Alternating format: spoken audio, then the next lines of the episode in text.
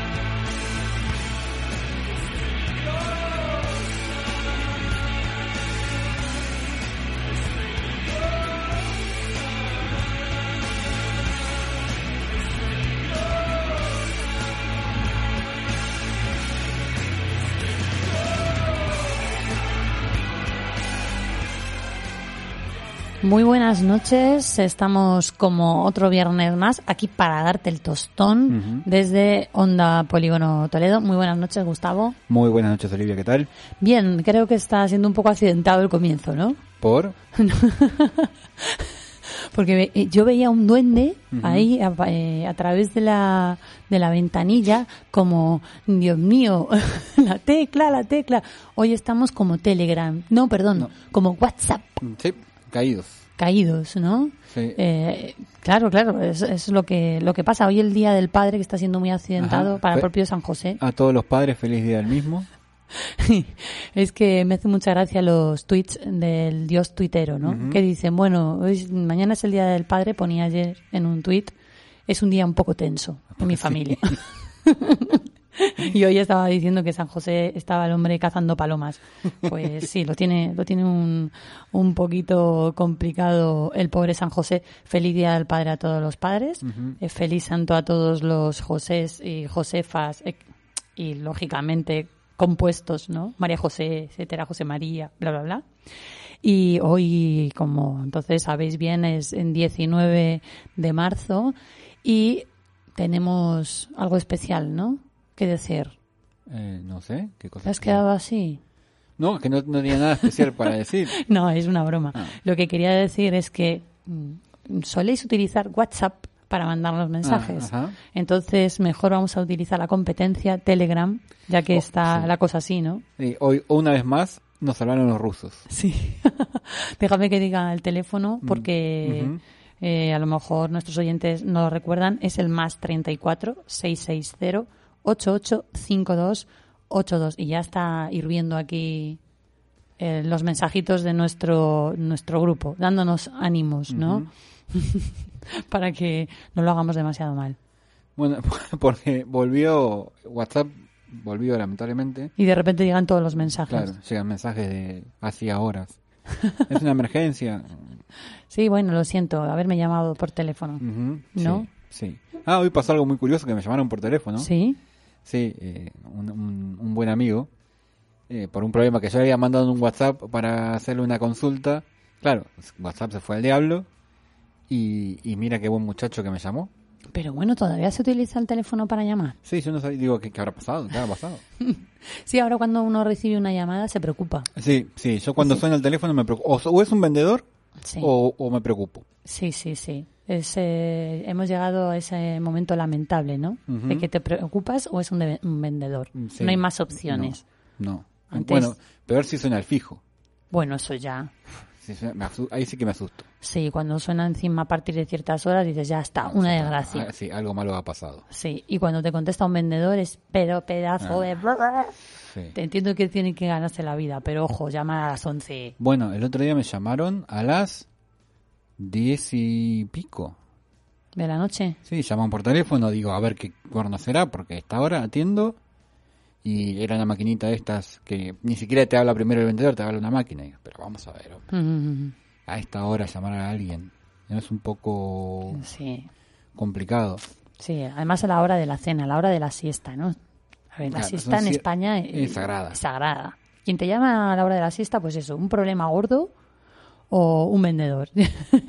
no puede ser de otra manera. Bueno, hoy en Luna Roja tenemos viajeros lunáticos y vamos a, llamar luego por teléfono a Germán, lo, vamos a hacer en, directo. Yo voy a tener más o menos vacaciones y tú, Gustavo, adelántanos. Eh, bueno, vale, me lo voy a hacer. Voy a hablar de una vez, de una de las tantas veces en que le debemos todo a los rusos. ¿Sí? Hoy es un programa prosoviético. bueno, como Luna Roja, ¿no? Que, roja. bueno, ¿y de música qué nos, qué nos depara? Eh, vamos a escuchar a una banda que no es rusa, sino que es, bueno, que es Soda Stereo, con la canción Observándonos Satélites. Dime. No, no, no, que justo te iba a decir que nos acaban de poner un mensaje que nos dice, ahora mismo me acaba de llamar Iberdrola hace tres para venderme algo. Qué buena hora.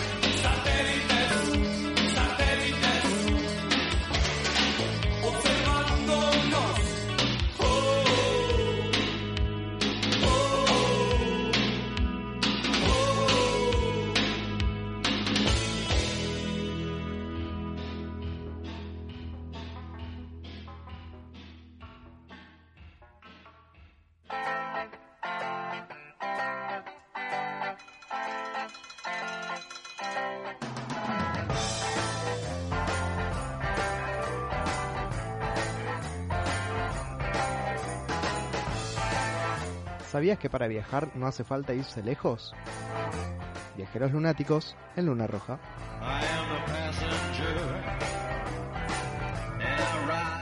Y del otro lado del el mundo, Del confín del mundo. tenemos a Germán. ¿Qué tal? Buenas. Buenas, buenas, Olivia, Gustavo, buenas noches, ¿cómo va? Muy buenas noches. No, nos estabas diciendo que por el streaming está saliendo un programa repetido. No sabemos por Eh, qué. No, ni idea, yo lo estaba escuchando ansioso y digo, pero estas historias me parecen repetidas. Bueno, Dice, esta gente, no sabemos. esta gente no que- quiere contactar conmigo, ¿no? No, bueno, no, evidentemente digo, bueno, al final hemos salido a celebrar, listo. Ahora, ahora lo voy a mirar eso porque... No sabemos por No, qué es, porque aquí estamos lanzando en directo y por la FM si se está escuchando en directo. Perfecto, perfecto, en, Sí. en- en Toledo nos escuchan bien, entonces que no se asusten los que nos están escuchando en stream. Bueno, Sí, bueno, a ver si ahora puedo en algún momento retomar eso. Bueno, No, Germán, no pasa nada. qué bien, ¿no? Que, que estás aquí con nosotros en bueno. Lunáticos, ¿no? Qué bueno, qué bueno. La, todavía por algunas in- por algunas cuestiones pandémicas no podemos estar en el estudio, yo ni por lo menos, eh, pero ya en breve, en breve, si todo sale bien, nos volveremos a reencontrar con la distancia y todo eso. Y hoy les traigo primero, les traigo sucesos que marcaron al turismo, así que si quieren vamos a ir comenzando. Mm, Vale. ¿qué les Vale, vale. Eh, lo tengo dividido desde los cronistas de la antigüedad, que bueno, nos han mandado ahí algún correo electrónico, para contar para contarnos que en el año 3000 antes de Cristo eh, ya teníamos turistas, sí, ¿Mm? Eh, los sumerios en Mesopotamia, Eh, eh, básicamente desde la creación de la moneda y con el comercio es que aparecen estas personas que se empiezan a mover de un pues, de un pueblo a otro, de alguna ciudad a otra, por placer, por recreación y por negocios. Un poquito más acá, para el 1700 antes de Cristo, Hammurabi, el famoso rey de Babilonia, eh, se jacta de haber creado carreteras para estos fines también, ¿no? Para desplazarse y para participar en festividades y ritos sacerdotales. Se, dicen las crónicas, chicos, que Hammurabi fue quien fomentó las primeras peregrinaciones. El amigo Amurabi. Sí, era muy simpático, ¿eh? Era, sí, ¿no? Sí, O sí. Buen muchacho. Sí, bueno, pero puso un código ahí. A Sí. ver, vamos a ver. Muy bien el turismo, pero con normas. Como Bueno. corresponde. como corresponde, todo, todo organizado, todo regulado. Eh, luego, para 1490 o 1430 aproximadamente, ya aparecen nuestros amigos egipcios. La reina faraón Hatshepsut, si es que se dice así, o ejecuta el primer viaje en un crucero por las aguas del Nilo. O sea que, o sea que los cruceros por el Nilo no son una cosa novedosa. Claro. Tiembla Costa Concordia, ¿cómo es? Este del, del italiano que estaba borracho y lo chocó. Ah, el del Costa. Sí, Pobre, pobre gente, murió Sí. gente. Me, Pero estaba borracho el tipo. o sea. claro. Y fue el primero en fugar. Bueno, un desastre. Un desastre. el de- Mira, pero esta eh, Atzeput lo hacía con algún fin un poquito más. Eh, pues, mm, eh, una finalidad de embajadora, ¿no? Un poquito más Mm, eh, de esparcir la paz. Sí, diplomacia, ¿no? Pum, diplomacia, eso. Eh, para ir más que nada para el este de, de África, ¿no? Una pionera, una pionera diplomática que, bueno, hacía crucero. Y también hacía foto a las pirámides. Decía, wow, qué pirámides. Yo creo creo que desearía algunas selfies, ¿no? O sea, Pero siempre Sí, de cotea, era- sí. eran algo vanidosas, ¿no? Las la, las faraonas. Bueno, me, me- se me viene a la cabeza Cleopatra, pero Sí. no sé, tal vez Hatshepsut también. También, Sí. sí, en general. No, pero como dice Tavo, saldría siempre de lado. y con los brazos. y con los brazos en posición. eh, work like a Egyptian, decía Sí, la canción. es- ¿no? eso estaba pensando. Más acá, eh, ya creo que podemos saltar un poquito a, a Grecia y hablamos de turismo religioso propiamente dicho, spa y deportes. Es interesante porque eh, las peregrinaciones que, que ya se venían viendo con Amurabi eh, a santuarios y oráculos en Grecia fueron efectivamente la práctica de lo que se conoce como el turismo religioso, ¿no? Y el santuario más visitado en aquellos tiempos era Apolo, en la provincia de Delfos, el santuario de Esculapio, el dios de la medicina, y por supuesto la Acrópolis de Atenas. Para ver los amaneceres, los amaneceres y... Y sacarse selfies, ¿no? Más selfies todavía. Cada vez que alguien se saca una selfie en un lugar turístico dicen que se muere un gatito. Yo Ay, no, quiero meterme en esas. Pobre gatito. Pobres gatitos, ¿no? Es una masacre. Pero bueno, no sé, yo no me sacaría tantas selfies en sitios cuando vuelva toda la normalidad. Eh, también los baños medicinales y los resorts a la orilla del mar, en donde se buscaba la tranquilidad y el descanso del cuerpo, ¿no? Un poco mm. antecedente de los baños romanos también, ¿no? Sí, sí. Y acá lo más importante, la celebración de los Juegos Olímpicos. Claro. Las, eh. las competencias atléticas, en honor a los dioses del Olimpo, eran motivo de traslado de, de personas de aquí para allá durante las celebraciones de los Juegos, o sea que también había turismo deportivo. Una, un dato de una película, un dato de colores, todo está súper bien. Eh, lo, vemos en una película muy fidedigna, Asterix y Obelix van, a, van a los Juegos Olímpicos como representación de la Dalia en una de las películas de Asterix y Obelix, o sea que es súper fiel. Sí, no, no. ¿Y, había Airbnb o cómo estaba la cosa? bueno, viste que eh, se han encontrado en, en Pompeya restos de, de restaurantes con, con restos de, comida, o sea que a lo mejor hostelería tenían. Sí, había... Seguramente te podías quedar en la casa de alguien. Sí, sí, y había tipo parrilla al paso, tipo... Sí, en serio. Tipo eh, fast food, sí, sí. pero romano. mira, yo creo que si venía un montón de gente para los Juegos Olímpicos, todos veíamos el negocio ahí. Sí, claro. Eso Imagínate. Eso está seguro. Bueno, o sea, eh, estaba, Olivia estaba filosofando, pero si había que vender pancho. Hombre, no, además si los griegos inventaron el biblio, bibliobús, ¿no? Que, que había que iban ahí con los con los carritos y mm, prestando libros y vendiendo, pues cómo no van a vender comida y hacer un hotel. Claro, esto como lo llaman ahora los ¿cómo era? Food truck. Food truck. Seguramente tendrían algo parecido, pero nunca. ¿Viste? Ni siquiera inventamos el food truck. No, no, no. ya estaba todo inventado. Ya estaba todo inventado de antes. Después hay un periodo oscuro, como ya sabemos, hay periodos en los después de Grecia y Roma no pasó nada. Hmm. y saltamos hasta el siglo XII, donde las crónicas hablan de las primeras universidades, como Oxford y Cambridge, por ejemplo, y luego las que se fueron multiplicando en Europa, se generan a partir de organizaciones estudiantiles y de profes que se radican y van y vienen y se mueven eh, generando el turismo educativo, ¿no? Tanto de, profes que imparten sus clases como de alumnado eh, ávido de estudiar. Ahí surgieron las vacaciones largas de los profesores. Ahí está. Empezaron. Era necesario, era justo y necesario. Sí. Los profesores necesitan vacaciones, exactamente. Luego, un poquito más adelante, ya el, el, el turismo con las miradas para Asia y concretamente Egipto, para la apreciación de las pirámides, ahora sí, eh, para irse a sacar selfies. ¿no? Estamos hablando ya del siglo XVII, siglo XVIII y mercaderes, eh, más que nada los sirios y, y, eh, los sirios eran los que aprovechaban sus viajes de trabajo para mirar los monumentos que presentaba Egipto.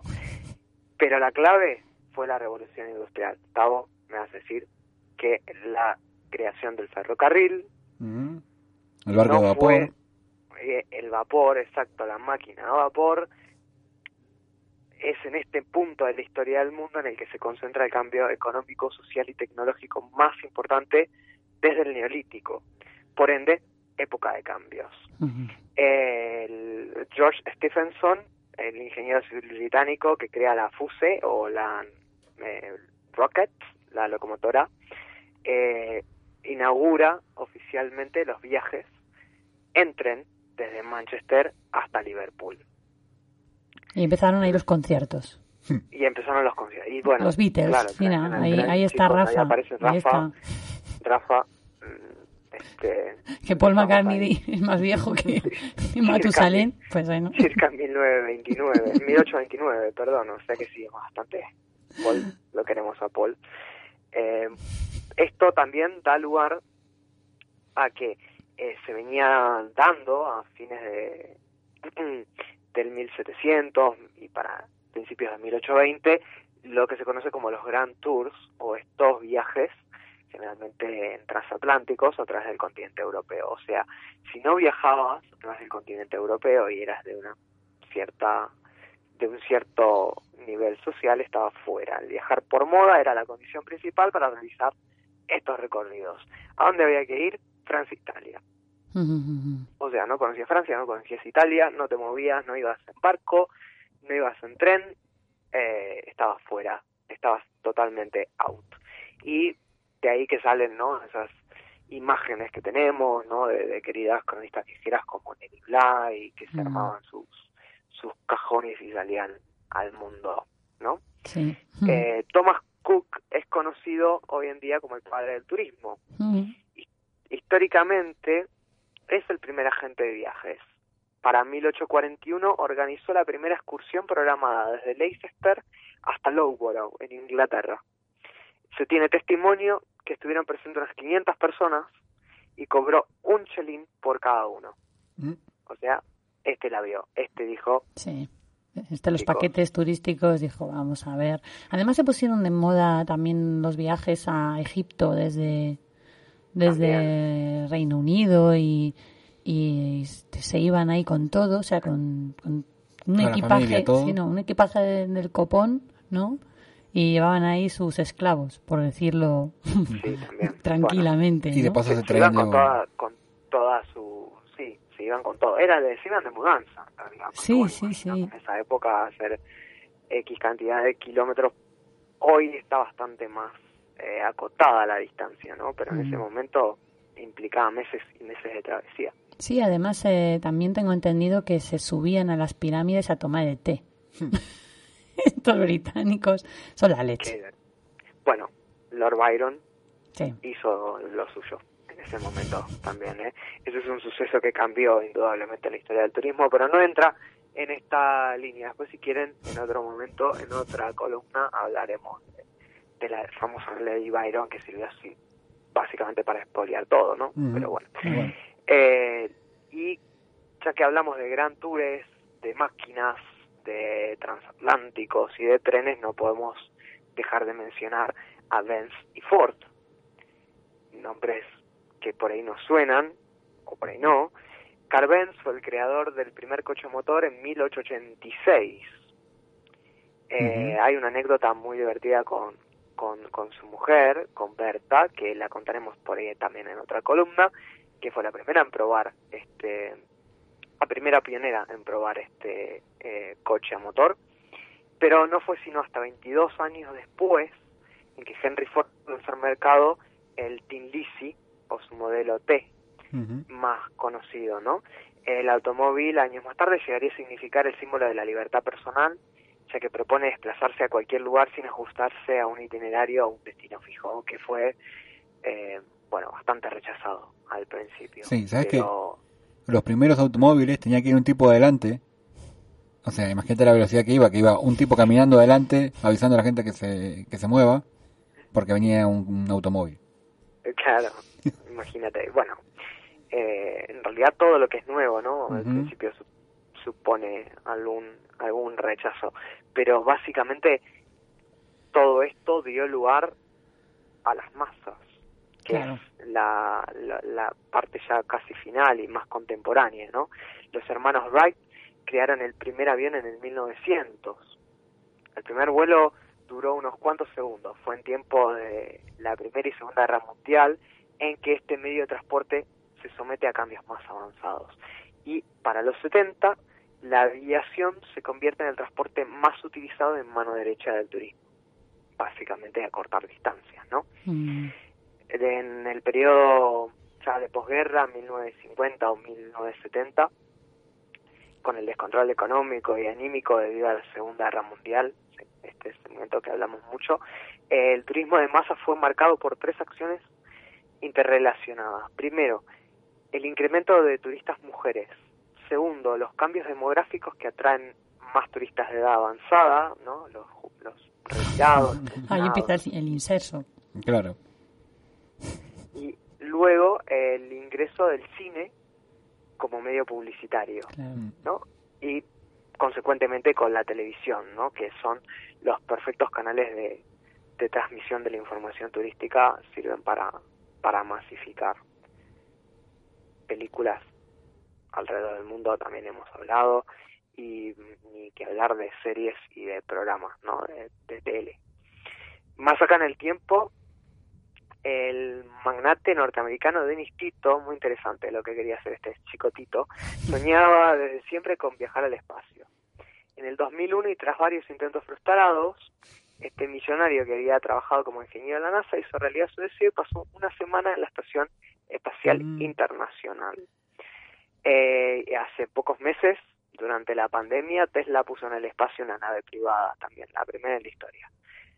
Viajes masivos, viajes masivos al espacio, chicos. Ya no queda nada. ¿Cómo sigue esto? ¿Cómo queda esto? ¿Cómo sigue? No lo sé. La verdad que, que da miedito. Sí. Me da miedito. sí, porque eh, basta con acercarse a un lugar turístico para ver que, a pesar de todo lo bueno que trae, por ejemplo, para la economía del sitio, la cantidad de mugre que genera. Sí. Sí. Y, Y sobreexplotación del lugar. Eh, hace unos años fuimos a Sintra. Me sorprendió que aparte de que estábamos allí todos los españoles, porque fueras donde fueras eh, se hablaba español, pero además español peninsular, vaya. El de, oye, chaval, ¿qué tal? Y aparte de eso, me llamó mucho la atención pues que no deja de ser un sitio pequeño y no, no había lugar, o sea, no había lugar donde sentarse a mirar tranquilamente los palacios, o sea, es que era muy mala selfie, estaba muy muy difícil. Fíjense hoy con pospandemia, ¿no? Con estas cosas así casi posapocalípticas, eh, las quejas que tenían los vecinos o- constantes en, en Venecia por el, el run run de las maletas de mano Mm. y por la cantidad, no, no, no es que eran Sí. una o dos maletas, eran un montón. Y hoy están pidiendo que vuelva. Está claro. Eh, no son estas dualidades y estas dicotomías que tiene nuestro mundo actual. No sé, chicos, yo por mi parte los invito como siempre a, a seguir viajando porque si el mundo se nos termina, eh, son dos días que vamos a vivir. ¿eh? Así que vamos a viajar que se termina el mundo. Muy bien.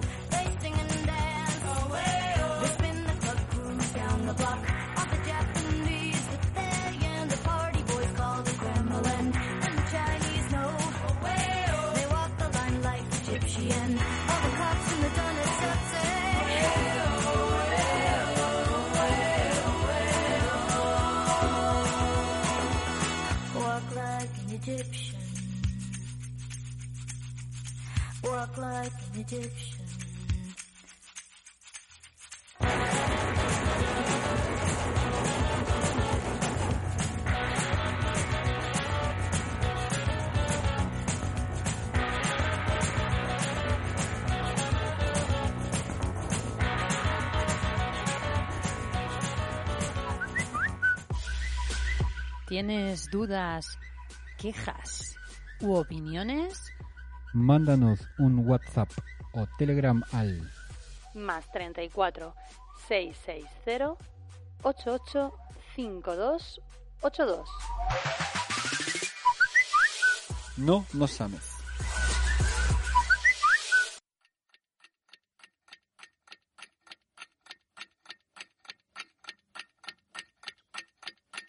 Pretextos.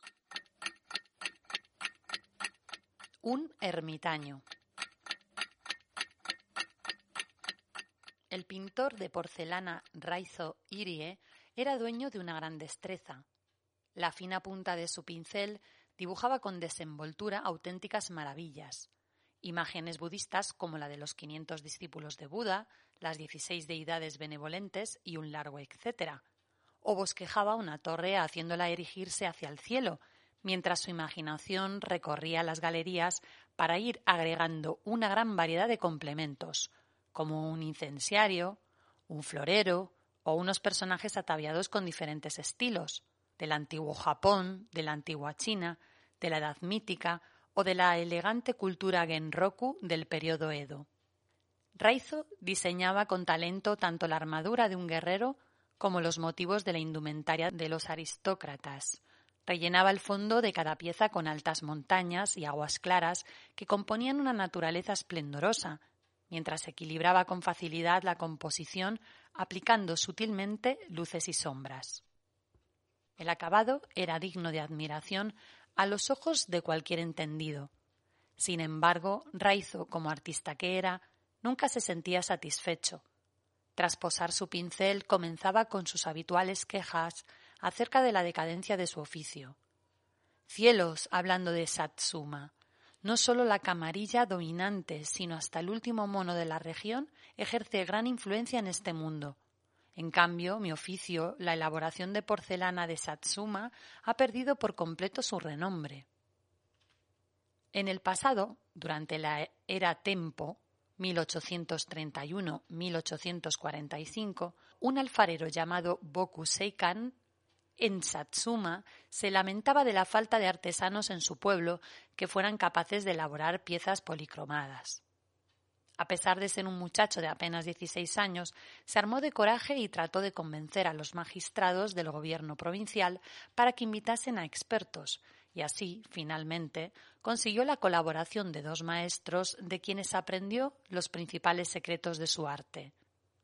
Cuántos intentos y cuántos errores debió de repetir Boku hasta que al final estableció su propio taller a principios de la era Ansei, 1855 1860 y consiguió plasmar su pericia técnica en sus obras.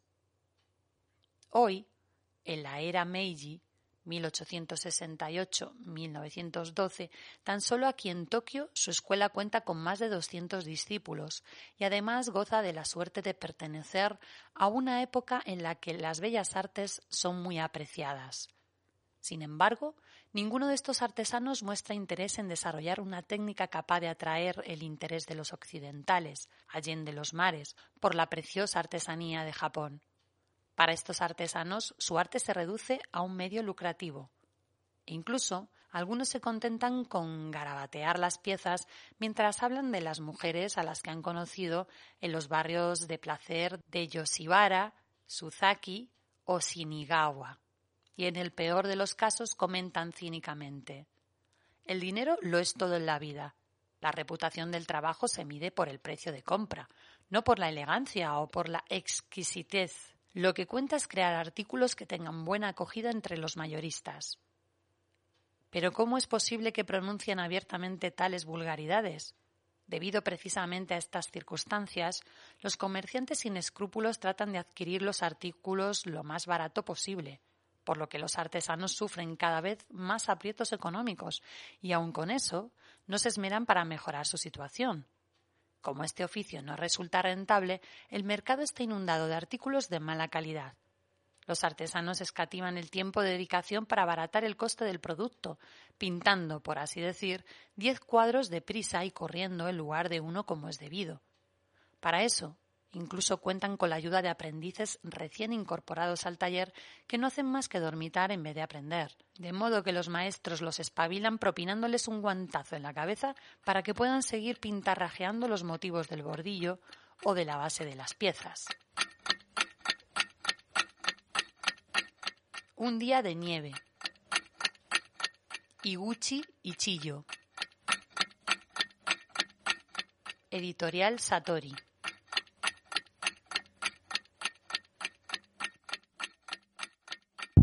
Uno, cero, siete, punto, tres, F, M.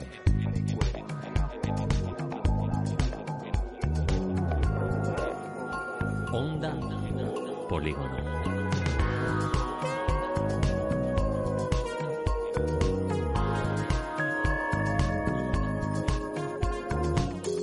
Ciento siete punto tres de la frecuencia modulada.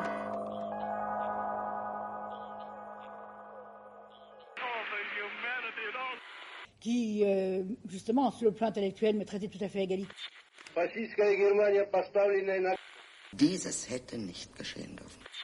Pour notre société euh, scientifique. Politischen Protest mit der äh, Popular Music. Ask not what your country can do for you, ask what you can do for your country. Don't allow yourself to be patronized.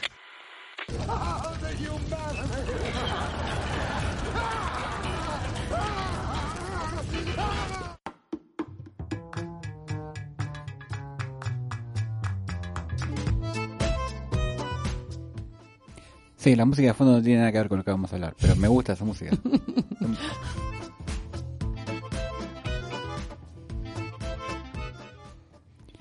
Esta es... eh, tenía puesto el monitor, ahora sí. ¿Qué esta es? Esta es mi sección favorita del programa. ¿Ah, sí? De las dos que hago, esta es la que más me gusta. Pero es la que más trabajo me da, así que es la que menos hago. Pero, Qué vago. bueno, pero siempre hay algún rebusque por ahí. Y como en estos días se está hablando tanto, una vez más, los rusos salvándonos de la vacuna Sputnik, que es Sputnik, no es Sputnik 5 como dice alguna gente, sino Sputnik V o V, o como Ujú. quiera decirle, de vacuna. Pero hay gente que, incluso en medios de comunicación, dicen 5, o cosas que pasan. Se me ocurrió contar de dónde viene Sputnik, ¿no? Que, que fue el, el, el Sputnik tan, tan famoso que nos dejaron los amigos soviéticos.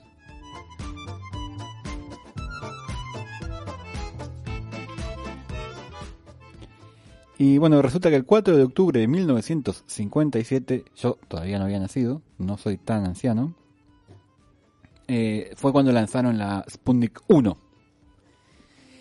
Eh, hace, bueno, nada, eh, ese día. Que era una pequeña bola de aluminio que cambió el mundo. Era una cosa bastante pequeñita. Porque fue el primer satélite arti- artificial de la historia y marcó el despegue de la carrera espacial. Su contribución... eh, Madre mía, cómo estamos hoy, ¿eh? Sí, bueno, nada, una línea que me voy a saltar. Su nombre significa satélite o compañero de viaje, o sea, Sputnik significa compañero de viaje. O sea que la- ahora la vacuna es la compañera de viaje. Cosa que también tiene sentido porque dentro de poco van a dejar entrar o salir a los países según tengan o no, tengan puesto la vacuna, según dicen. No sabemos Ujú. qué van a hacer. No sabemos, ¿no? Pero viene bien lo de compañero de viaje, ¿no? Porque... eh, Bueno, va, con- va contigo. Claro. La llevas puesta. Pues sí, literalmente. Como dije antes, era una bola de aluminio, el Sputnik, volviendo al, al verdadero. Pesaba 83 kilos. Un un poquito más que yo, Casi nada. pongamos.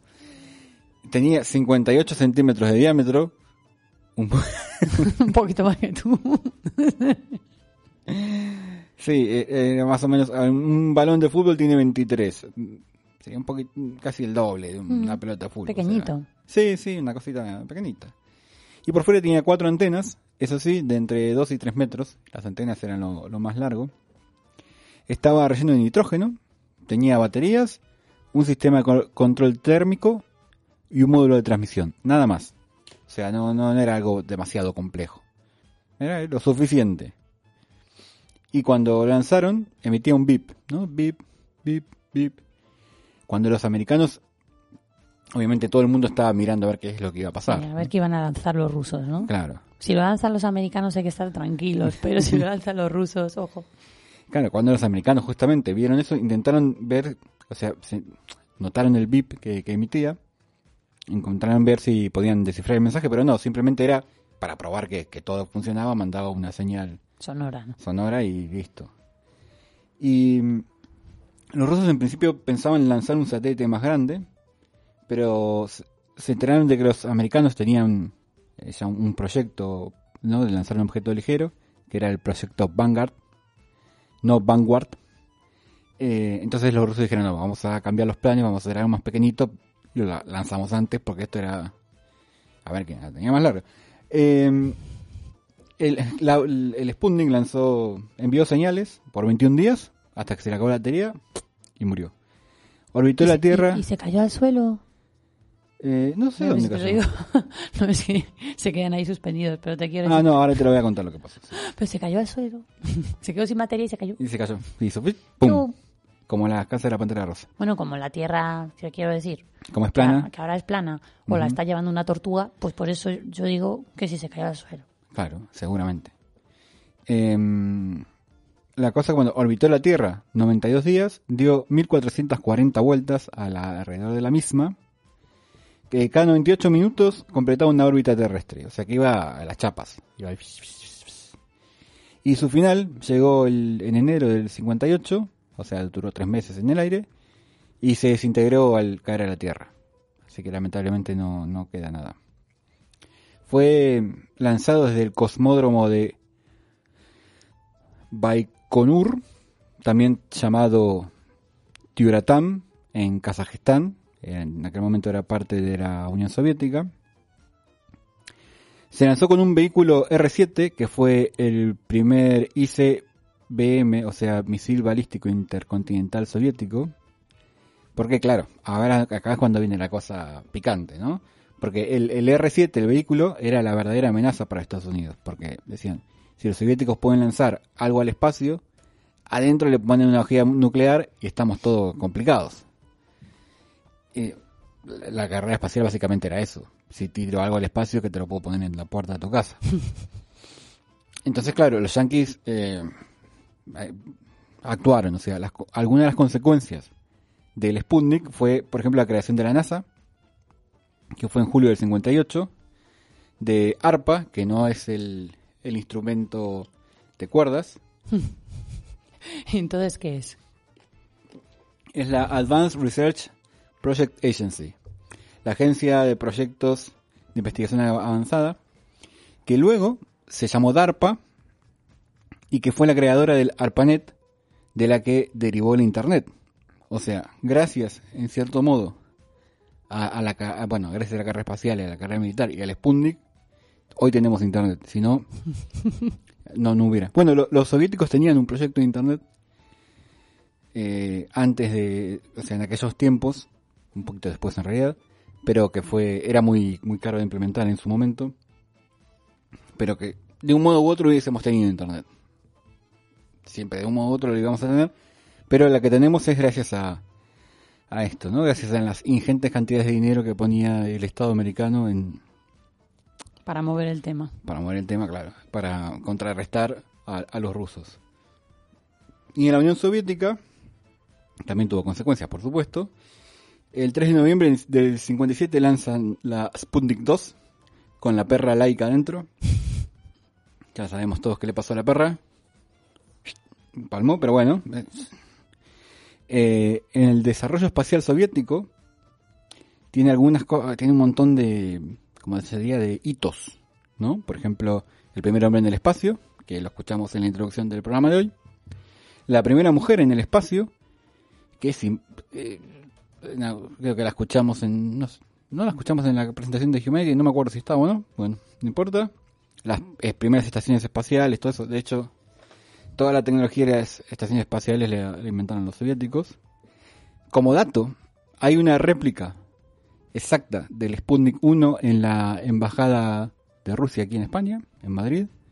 Habría que ir a verlo, la verdad es que a ver si en algún momento voy a verlo. Hace como cuatro años dije que iba a hacerlo y no fui. y nunca más. Eh, claro, pero bueno, en aquellos tiempos pensaba, bueno, puedo ir en cualquier año, porque no podré ir en el 2020, por ejemplo? ¿Verdad? Pero bueno. Eh, así que habrá que aprovechar en el 23 o 24 cuando se ir a Madrid, ir a, a ver la, la réplica esta. Y en este momento hay unos 3.000 satélites dando vueltas en la Tierra. Madre mía. Sí, que nos brindan todo tipo, bueno, el GPS, por ejemplo. Sí, sí, bueno, pero te quiero decir que qué cantidad, ¿no? Sí, sí, Girando sí. todo el rato. Todo el rato dando vueltas ahí, sacando unas fotos para a saber qué. Eh, nada, pues eso, como hemos visto la carrera espacial, fue una parte de la Guerra Fría que nos dejó un montón de cosas muy buenas. O sea, prácticamente todo lo que hace nuestro mundo de hoy nos lo dejó en cierto modo la Guerra Fría. Tengo miedo. El papel albal. Por ejemplo, claro. Materiales plásticos. Lo único que no nos dejó fue la, la comida en pastillas. Claro, porque no sé si te acordás que en los dibujos de la década del 60 o así, cuando hablaban del futuro, hablaban de la comida en pastillas, de los astronautas y eso. Mm, Sería un golazo. sí. Ahora mismo, termina el programa, llego a casa, me clavo tres pastillas y a dormir. No tengo que estar ahí viendo qué voy a cenar. No, y sobre todo con... eh, Por ejemplo, tú imagínate, ¿no? Que tienes que comer verdura. Mm, Te la ah, comes en pastilla, Pescado. pero... Claro, pero con sabor a, yo qué sé, Claro, hamburguesa. por- ahí está. Claro. ¿Ves? Y ya está. Ahí está lo próximo que tienen que hacer los rusos. Pues no le des ideas que seguro que lo hacen. Yo se los compro, vamos, sin dudas. Bueno, volviendo a lo de la Guerra Fría, que fue justamente una guerra, o sea, fría, pero guerra, en fin. Pero como nosotros, en este programa, estamos del lado del amor y no la guerra, vamos a lanzar un satélite de amor.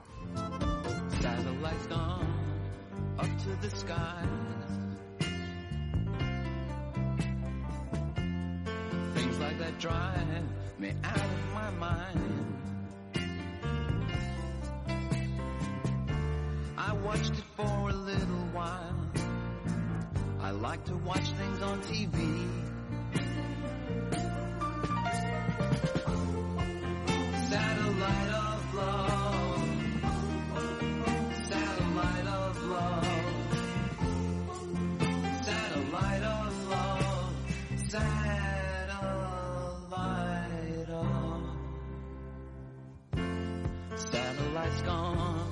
Way up to Mars.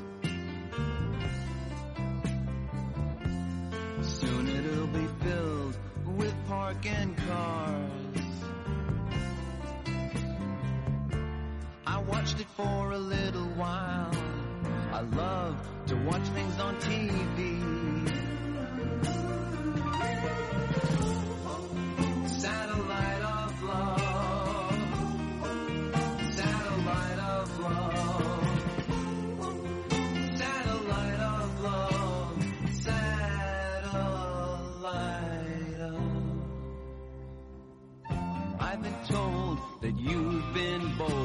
With Harry, Mark, and John.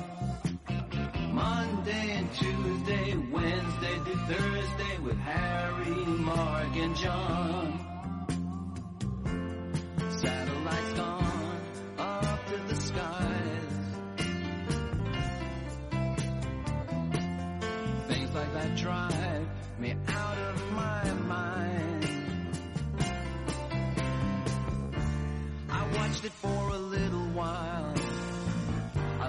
Watch things on TV.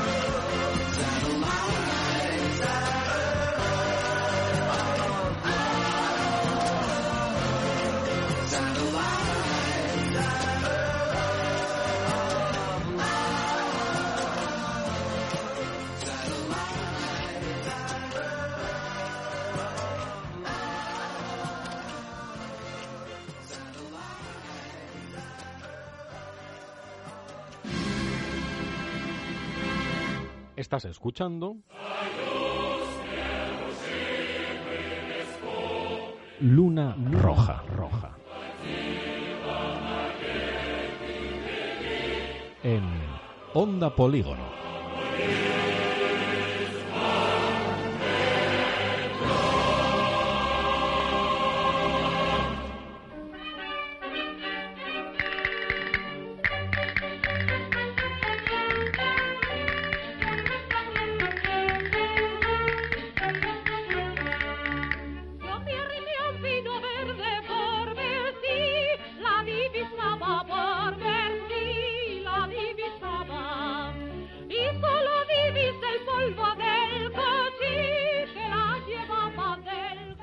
Estás escuchando al piano a Federico García Lorca y esa voz es de la argentinita.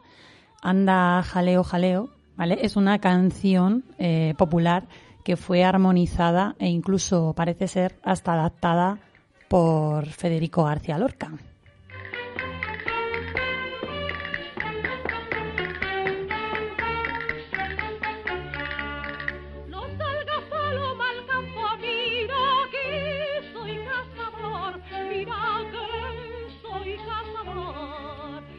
En 1931 aparece este poema junto con otros en una colección de canciones populares españolas.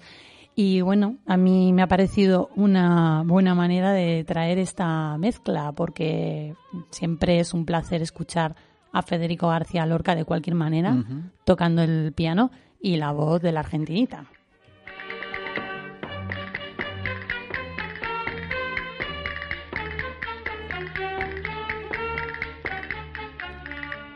La argentinita, que bueno, que es su apodo artístico, ¿no? Eh, se llamaba Encarnación López Julvez, una bailarina coreógrafa, ¿vale? Y bailaora de flamenco hispano-argentina, que como curiosidad, bueno, nació en Buenos Aires, ¿vale? Y murió en Nueva York, pero como curiosidad voy a decir que además de ser ella una crack, estaba casada con Ignacio Sánchez Mejías, y te lo dejo ahí.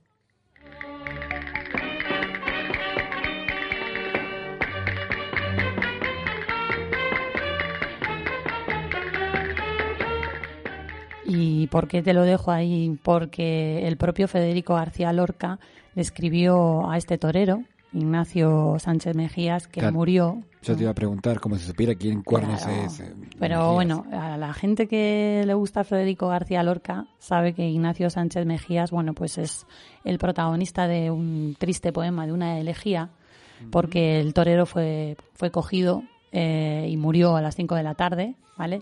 Y él le dedicó, no vale que te rías, ya sé que, pero sabes que en, lo- en el toro, Sí, en sí, los toros sí. se dice así, ¿no? Y le dedicó eh, pues una elegía de las más famosas, uno de los poemas más hermosos de Federico, para que luego me digas que todo tiene que ver con todo.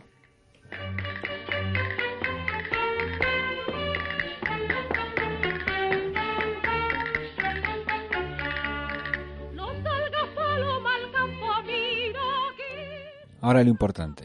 Ese día, ¿hacía calor o no? Hacía calorca. Claro. calor, calor, calor.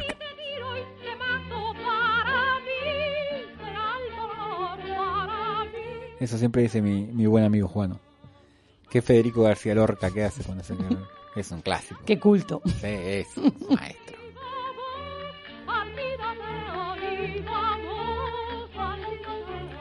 Encarnación López Julvez, o la argentinita, fue eh, una crack del flamenco de los años 30 de su tiempo. ¿eh?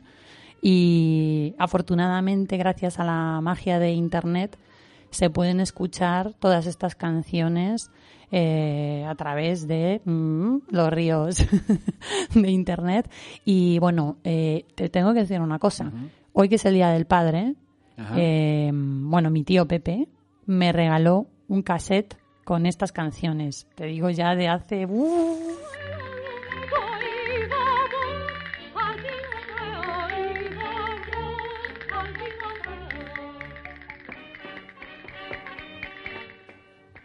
Pues un saludo también a Pepe, que además de llamar, tiene doble día hoy. Sí, es padre y es, Y- es padre putativo, Pepe. Qué cosa horrenda, ¿no? Pobre San José. Hoy le dedicamos el día Sí. al pobre San José. Igual siempre me pareció rarísimo lo de felicitar a la gente por el santo. Bueno, porque es una tradición de aquí. Ya, ya, pero una tradición rara. Sí, sí. Y por ejemplo, los que no tenemos santo, porque no hay santos para todos. Yo creo que sí, que seguro que, que hay. Sí, ¿Sí? sí. Yo, vamos, y si no lo inventamos. Claro, porque ahí está la cosa. Supuestamente un santo no era un, un cristiano que, que murió y después lo nombran santo. Bueno, No, no, en serio lo pregunto, ¿eh? se beatifica. Por eso. Entonces, para que haya de todos los nombres, tienen que hay que matar a un cristiano, literalmente en este caso cristiano, con cada nombre que existe. Y es un poco complicado, ¿no? No, pero se lo cambias. O sea, vamos a ver, tú a la hora de beatificar le puedes poner fulanito de tal que se llama... chun. Ah, sí, por ejemplo, Claro. imagínate que yo la palmo, ¿no? Te ponemos San Miguel 428. Por ejemplo. Ah, no hay mira. ningún problema. Claro, porque ahí está el tema. Pues, que se murió un solo Miguel, no no dos o tres. Hay solo un San Miguel, que es un nombre muy común, digo, a eso Sí, me refiero, sí. ¿no? Lo que te quiero decir que eso no hay, no hay, no hay ningún problema para Todo la se inventa, ¿no? onomástica. Esto no... Por ejemplo, Santa Ana. Ana, un nombre súper común. Y se une una sola Ana, que sea Santa. es No, un poco bueno. todo muy sospechoso. La madre de María no se llamaba Ana. No Santa tengo ni Ana, idea. Claro. Fui dos años a un colegio religioso, Y sabe menos que yo de... para nada, o sea, que la- era... lo- vamos. Por algo me fui de ese sitio. Anda, jaleo, jaleo.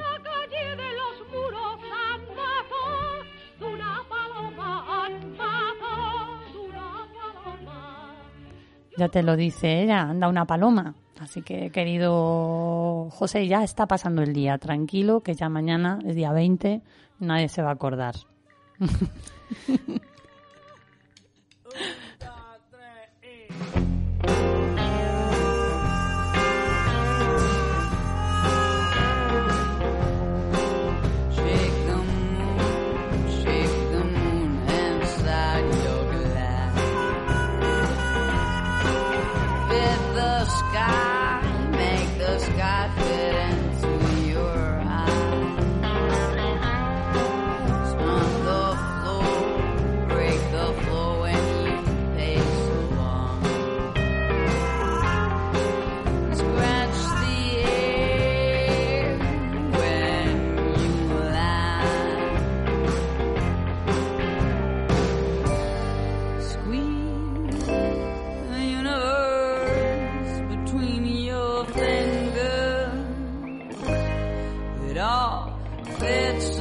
desire.